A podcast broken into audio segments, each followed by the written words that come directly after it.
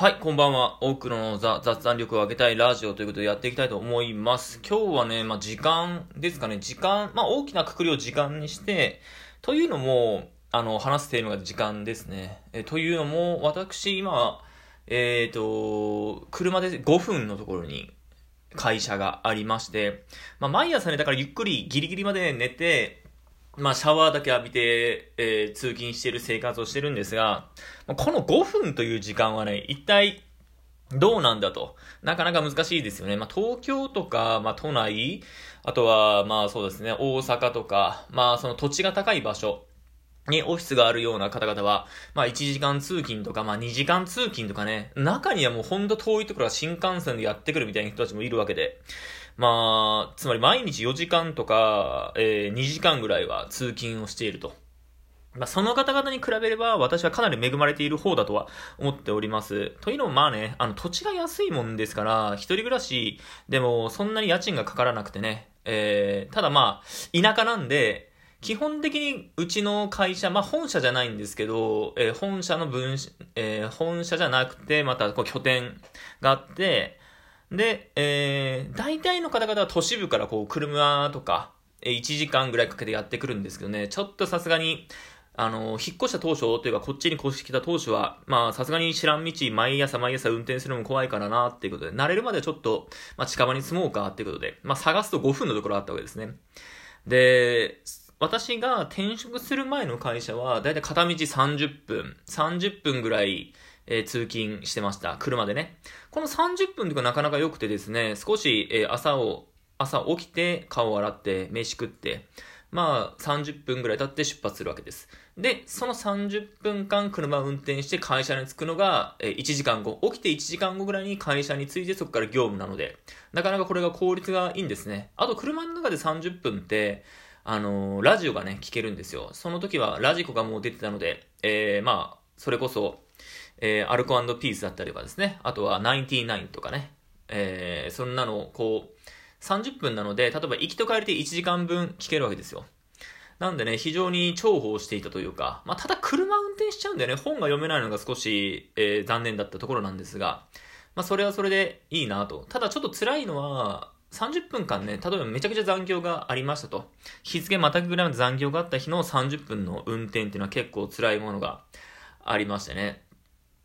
それを考えると今の確かに5分っていうのは非常にいいんですが、朝起きて風呂入って、まあ、30分ぐらいかな？飯食べてね。で、5分移動したらもう会社に着いちゃって、で、朝礼が始まっちゃうもんだからね、まだ頭が起きてないわけですね。かつね、その切り替えがうまくできない気がしてます。カチッとなんか仕事スイッチじゃないけど、オンとオフを使い分ける。まあ多分ね、会社に近い人あるあるだと思うんですけど、もう、なんていうかな、気持ちの切り替えそのままに、えー気持ち起きたばっかりの状態、ニュートラルな状態で会社に来ちゃって、徐々にギアを上げていくっていうのはね、あると思うんですけどね。まあ、よしやしかなと。単純、あとは、えー、まあ、そうだな、あんまり表沙汰に言えないんですけど、このメリットかなりあって、今の仕事をやってて、ちょっと特殊な仕事が今入ってて、夜も結構ね、まあ8時9時とか残業普通にやるわけですね。ですけど、私はもう本当に、その会社の仕事があったら5分で家に行けるので、かなりありがたいんですよね。それは、で、他の方々で、それから1時間かけて、さらに朝8時始業なんですけど、だから、8時に始業ということは7時に家を出なきゃいけない。ちゅうことは大体6時半から6時に起きなきゃいけない。となると私はやっぱり単純にプラス2時間分得をしていると。まあ、これはかなりうまいなと思っているわけですがね。まあ、皆さんの通勤時間はどれぐらいなんでしょうね。あのー自分がね、一番いい通勤時間をちょっとね、知りたいですね。私はやっぱ30分かな。5分はちょっと短すぎるんで、お金が貯まったりとか、少し何か、えー変化があった時には引っ越そうかなとは思っていますね。あとは、そうですね、結構ね、お風呂の時間も非常に長いっていう風に言われてて、まあ、実家の時はね、あの、毎晩毎晩、あの、お風呂に入っておりました。湯船に浸かるってことですね。で、私は、そうですね、高校生ぐらいの時からずっと、お風呂の中で本を読む習慣がありまして、だいたい髪の毛洗って、体洗って、で、本を持ち込むんですね。で、そこで、例えばまだ、えー、買ったばかりの新刊の漫画だったりとか、あとは、あ親が読んでた小説ですか？を借りて、引っ張ってきて読むとか、あとは、まあ、ルールブックですね。ゲームのルールブックをそこでひたすら黙々と読むとか。それで大体1時間ぐらい、えー、平気で風呂に入ってたりします。まあもちろんね、のぼせないように途中で、ちょっと湯船から上がって水飲んだりはしてましたけど、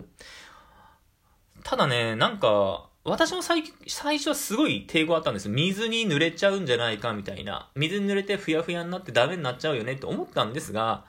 まあ最初はね、もちろん、なんて言うんですかね、その、ジャンプとか、週刊連載のその、まあ、なんて言うんですか。その、取っておかない本っていう言い方も悪いですけど、で、トライしてみたところ、そこまで本が傷まか、傷まなかったんですね。というか、ほぼほぼ傷んでいない気がしてます。私はね。まあ、その、本が好きな方はね、ちょっと、え、そんなのは、紙に対して失礼、うん、失礼というか、仲間しないよって言うかもしれませんけど、基本的に本とかって、自分の中でこう、咀嚼して自分のものにすれば、その媒体自体は、あの、まあ、どんな、言い方悪いですけどね、どんな風になってもいいかなって思ってるんですよ。もちろん参考書とかルールブックっていうのはその都度その都度、えー、参照しないといけませんけど、小説とか漫画とか、あとはまあビジネス書とかですね、そういう考え方とか、あとは、えー、自分の中にこう取り込むものっていうのはまあ、なんていうかな、知的財産じゃないですけど、僕はそこまで重要視していないので、まあ、今でもお風呂を張ったら、えー、お風呂の中でね、だいたい漫画とか小説を読むの日々を続けております。ただ最近あの、Kindle、Kindle じゃねえな、Amazon Fire か ?Amazon、Amazon Fire HD かなんかが、この前、年末かな？年末にすごく安くなっていたので、それを買いまして、今、3ヶ月で99円で Kindle Unlimited 本が読めるサービスが、えー、その時ちょうどね、や出たんで、まあ99円だったらいっかっていう感じで、えー、ポチりまして、今読んでいるんですが、やっぱりね、なんだかんだね、あれは自分で読みたい本を、まあ、適正価格で買った方がいいですね。なんか、Kindle Unlimited は、その、まあ本の質っていう言い方が悪いんですけど、ちょっと古めだったりとか、まあ、ある、あまり人気がないっていう言い方も良くないんですけどね。この自分がピンポイントで読みたい本がないことが多いですね。雑誌とか、あとファッション誌とかは結構その、ただでね、読める。ただじゃない、99円払ってるんで、ただじゃないんですけど、読めるんで、まあ、重宝はしているんですが、うん、あとは、いつでも読めるって思っちゃうと、結局、読まないんですよね。それが、いつでも手に取れるって思っちゃうと、読まない。だから無料でやっぱできるものっていうのは、自分の中から湧き上がるものが何か一つでもないと手に取らないんですよね。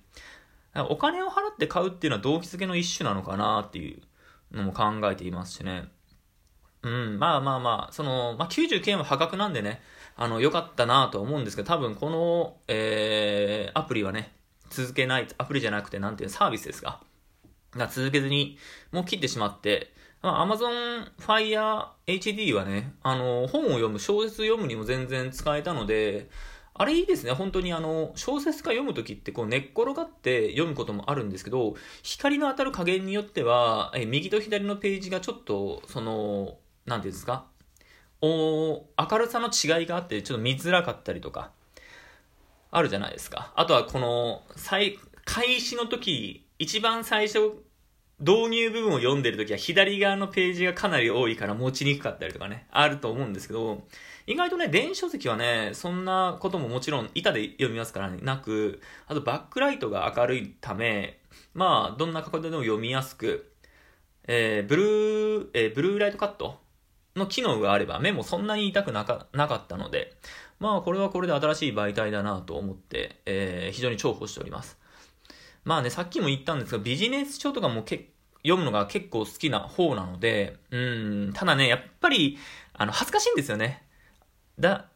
まあ、公衆の面前で読むようなことはないんですけど、まあ、電車移動とかたまに出張の時ある時に本を読もうってなった時にビジネス書はなかなかちょっと恥ずかしいなと。まあ、全然そんな、あの 自分が自意識過剰なだけでね、いい、いいはいいんですけど、その点そのタブレットだったら、あの、非常にね、小説というか文字が並んでるだけ。で、背面でね、あの本の種類がバレないし、あとは単純に持ち運びが楽ですね。非常にいいです、あれは。まあ、電源とかバッテリーが切れちゃうと読めなくなるっていうのは難点な部分でもありますが、まあまあまあまあまあまあ、それはもうホテルとか出張先の宿泊施設で充電したりとか、まあしっかり充電したりとか、あとはまあ別付けの電源持って行ったりとかすればね、全然読めるので、なかなかおすすめですし、えー、読書がはかどるなってって感じでしょう。えー、そうだなあとは寝る時間ですね。寝る時間もね、結構、私はもうずっとそうだったんで、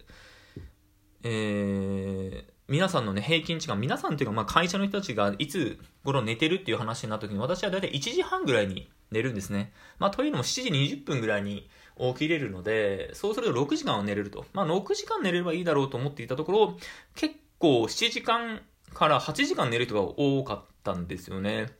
だから日本の平均も7時間半ぐらい、あ、平均じゃねえや。平均寿命が一番長いのが7時間から、えー、7時間半ぐらいかな。まあ、そこがベストとされていて、5時間睡眠以下だとかなり寝ていないことになると。まあ、1時半とか2時にね、たまに寝ることもあるんで、まあ、それが普通かなとは思っていたんですが、その話を聞いてからね、えー、だいたい12時、12時過ぎから1時の間寝るようにはしてはいるんですけど、やっぱりこうダラダラね、ネットとかやってしまうので、1時半とかになっちゃってね、結局のところ毎日毎日、えー、少しずつ睡眠ができない時間が蓄積されて、今日なんて、えー、今日土曜日ですけど、お昼の、えー、12時半ぐらいに起きちゃったんで、まあ昨日夜寝るの少し遅かったんですけど、2時ぐらい寝たんで、まあそれにしてもやっぱり寝すぎだなっていうことで、あまりね、えー、自分の中の睡眠時間っていうのを確保していかないかんなっていう感じではありますかね。まあ、といった感じで今日は時間の話ですね。時間の話っつってもなんだろう、時間にかこつけて、え無理やりテーマをひねり出したような感じではございますが、今日のところはこういうところでいいんじゃないでしょうか。というわけで、また明日、バイバイ、それでは、えー、よろしくお願いします。